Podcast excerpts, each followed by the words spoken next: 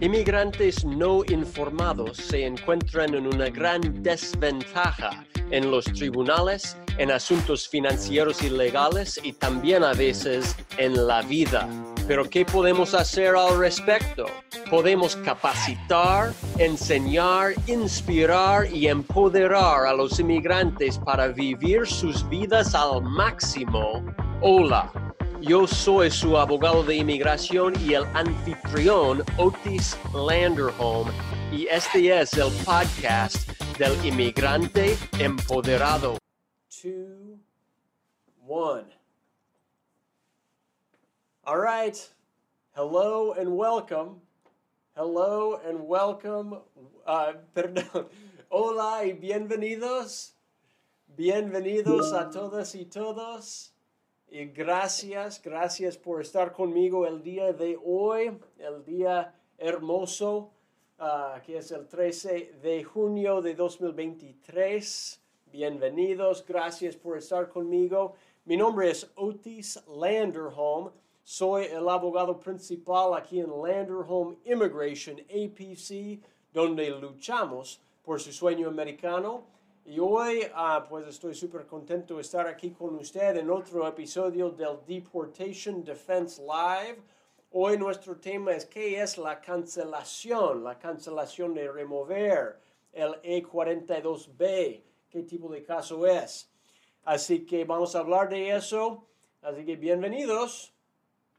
Y aquí en el Deportation Defense Live estamos aquí para entrenar, enseñar, inspirar y empoderar a inmigrantes que están enfrentando la deportación para que aprovechen al máximo de las leyes, también de sus vidas y para que ganen sus casos. Así que usted está enfrentando la deportación en corte de inmigración o usted conoce a alguien que está enfrentando la deportación en corte de inmigración, porque si es así, usted sabe que no es fácil es cuesta arriba y las leyes están en nuestra contra y aquí estamos para darle a usted los mejores chances posibles de ganar su caso. Hoy nuestro tema es ¿qué es la cancelación de remover? Los casos E42B. Así que gracias, gracias a todos, todos en TikTok y Instagram, YouTube, Facebook, uh, LinkedIn, Gracias. Um, y, si tiene preguntas mientras que estoy hablando, pues mándame sus preguntas, no hay ningún problema. Y como siempre, quiero comenzar con un pequeño tip de empoderamiento. Ok, voy a decir, voy a compartir algo que yo hice el fin de semana pasado, hace dos días. Y, y para mí fue algo, uh, pues, difícil. Ok. Yo el domingo estaba, yo participé en un triatlón, ¿ok? Se llama Escape from Alcatraz, como salir, huir de la presión allí en la isla de Alcatraz. Es un triatlón. Comenzamos, yo me, desperté a las tres y media de la mañana y subí a un barco con dos mil otros, otras personas, todos listos para uh, saltar del barco al mar, okay, que es agua fría, y hay tiburones. Y nadamos, yo nadé 1.5 millas nadando, más que una hora nadando para llegar a la ciudad de San Francisco y luego corrí de el agua a la bicicleta. Y después de estar en, en, bicicleta, anduvimos en bicicleta 18 millas arriba y abajo de las colinas de San Francisco. Y luego puse mi bicicleta ahí, puse mi, mis zapatos para correr, correr a ocho millas para lograr la meta, para terminar y ir a la línea final y, terminarlo. ¿ok? Fue un evento, ah, o sea, es, un evento único, ¿ya? Y hay, hay dos mil atletas um, participando cada año, igual este año. Y no es nada fácil, no es nada fácil. Y a veces en la vida es como que no deberíamos solo hacerlo fácil. A veces deberíamos ingresar, deberíamos intentar hacer las cosas difíciles a veces. Porque es allí donde podemos crecer, donde podemos descubrir qué tenemos, ¿ya? ¿Qué, qué posibilidades hay para nosotros. Y eso, um, ah, hay personas que me hicieron la pregunta de por qué, por qué lo hizo, ¿verdad?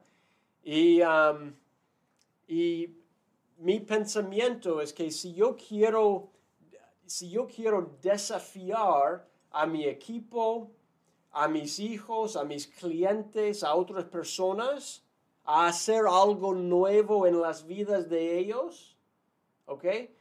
No es lógico que yo debería esforzarme para comprobar esas cosas nuevas, esos mismos desafíos también, que cosas que nunca he probado, cosas que no son fáciles.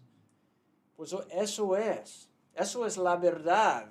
Y mi pregunta para usted el día de hoy es si hay algo en su vida, no tiene que ser algo con su, con su ah, Ah, con su estado migratorio, no necesariamente puede ser, con su estado físico, su salud físico, no tiene que ser eso tampoco. Puede ser en cualquier área de su vida. Pero si hay algo ahí para usted, para intentar algo nuevo, que tal vez no va a ser fácil, pues ándale, que lo haga, que, que, que encuentre, que descubre las cosas que sí son posibilidades en su vida. ¿Ok? Eso. Gracias por escucharme. Espero que fue algo útil. y si fue algo, algo útil, pues avísame. Y si no fue, pues avísame de eso también en los comentarios. No hay problema. ¿Ok? Ahora voy a, a cambiar un poco y hablar del tema legal.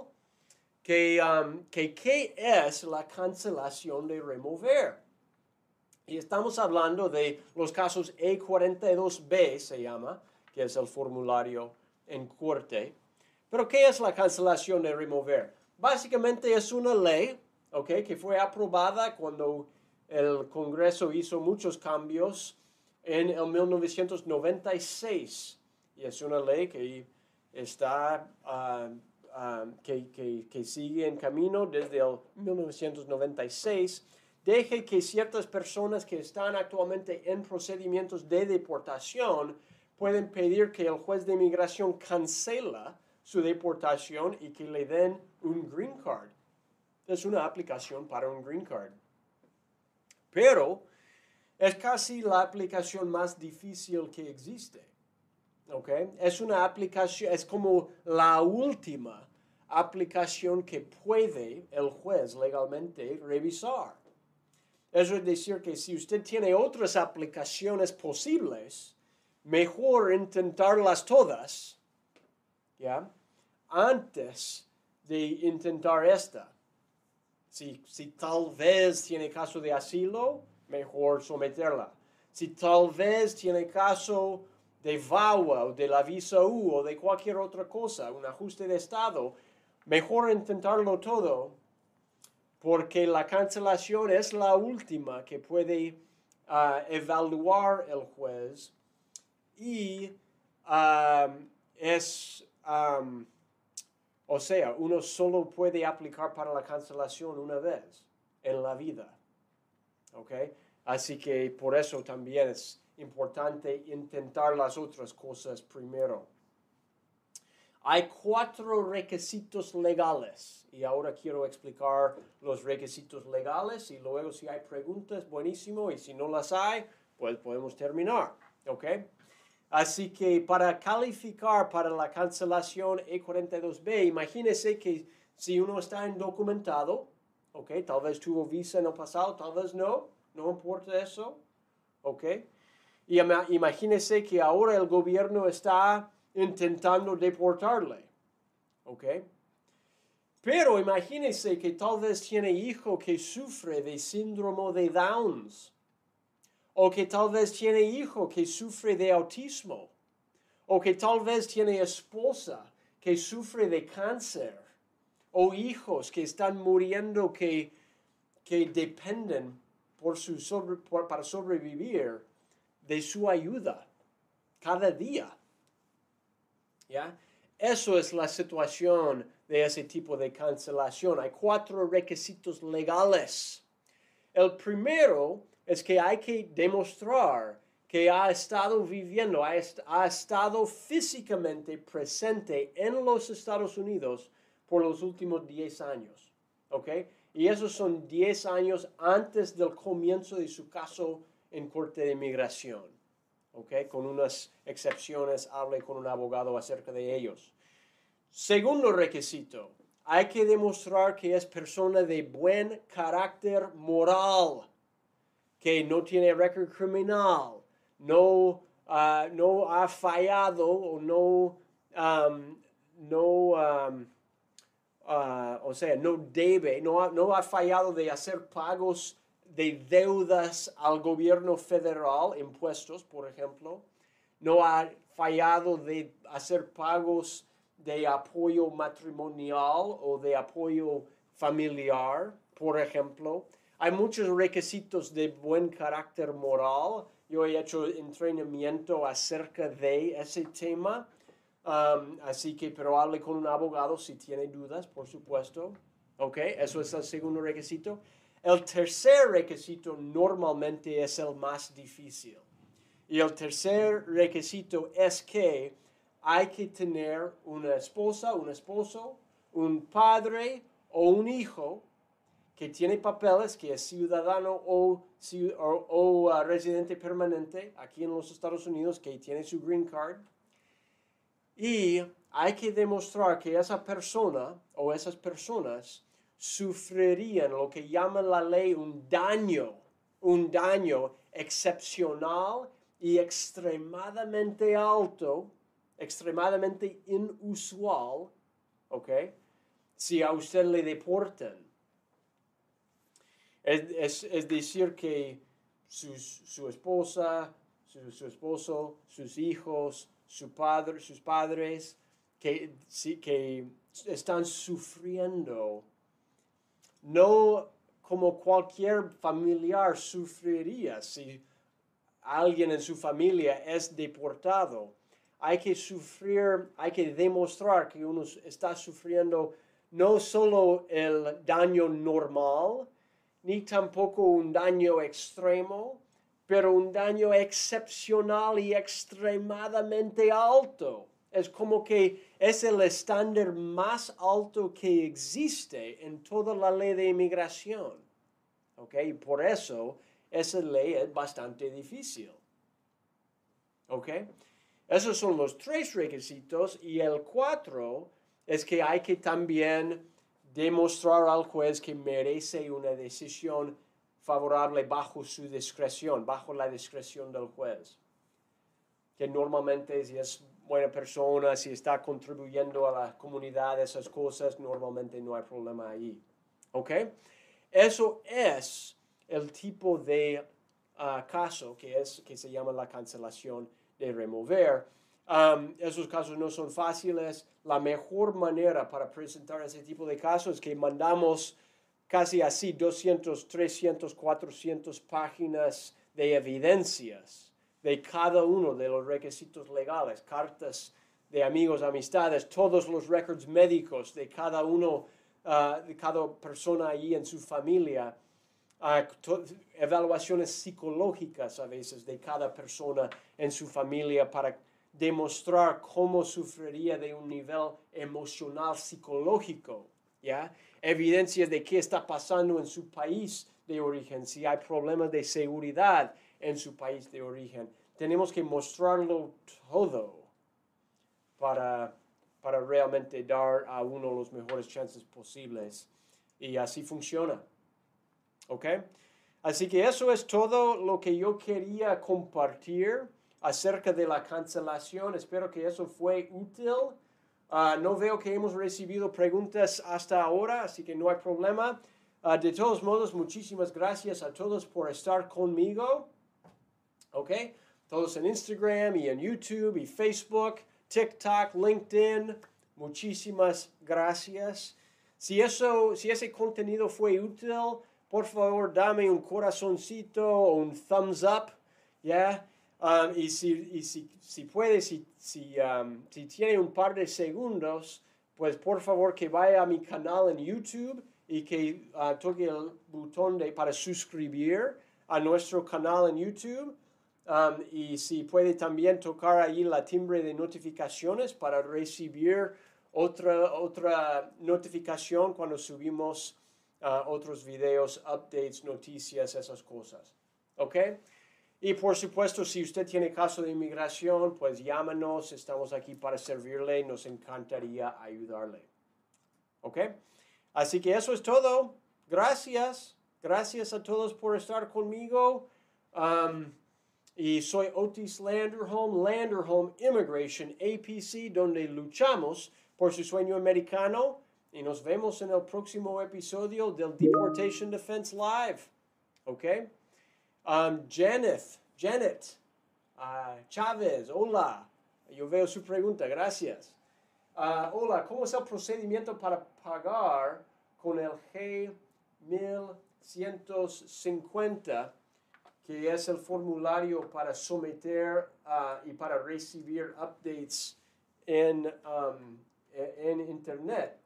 Um, así que no entiendo exactamente su pregunta, porque pues normalmente uh, hay que, no hay que pagar para someter ese formulario. Let's see here. I put in the wrong one on the internet.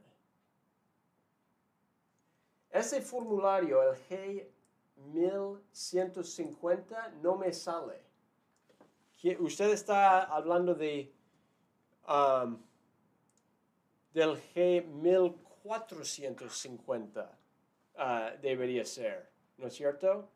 Así que, um, y eso es la autorización para pagar con tarjeta de crédito, lo puede um, bajar, rellenar con todos sus datos y mandarlo junto con su caso, cuando está sometiendo su caso y no hay otro gasto para someter el caso.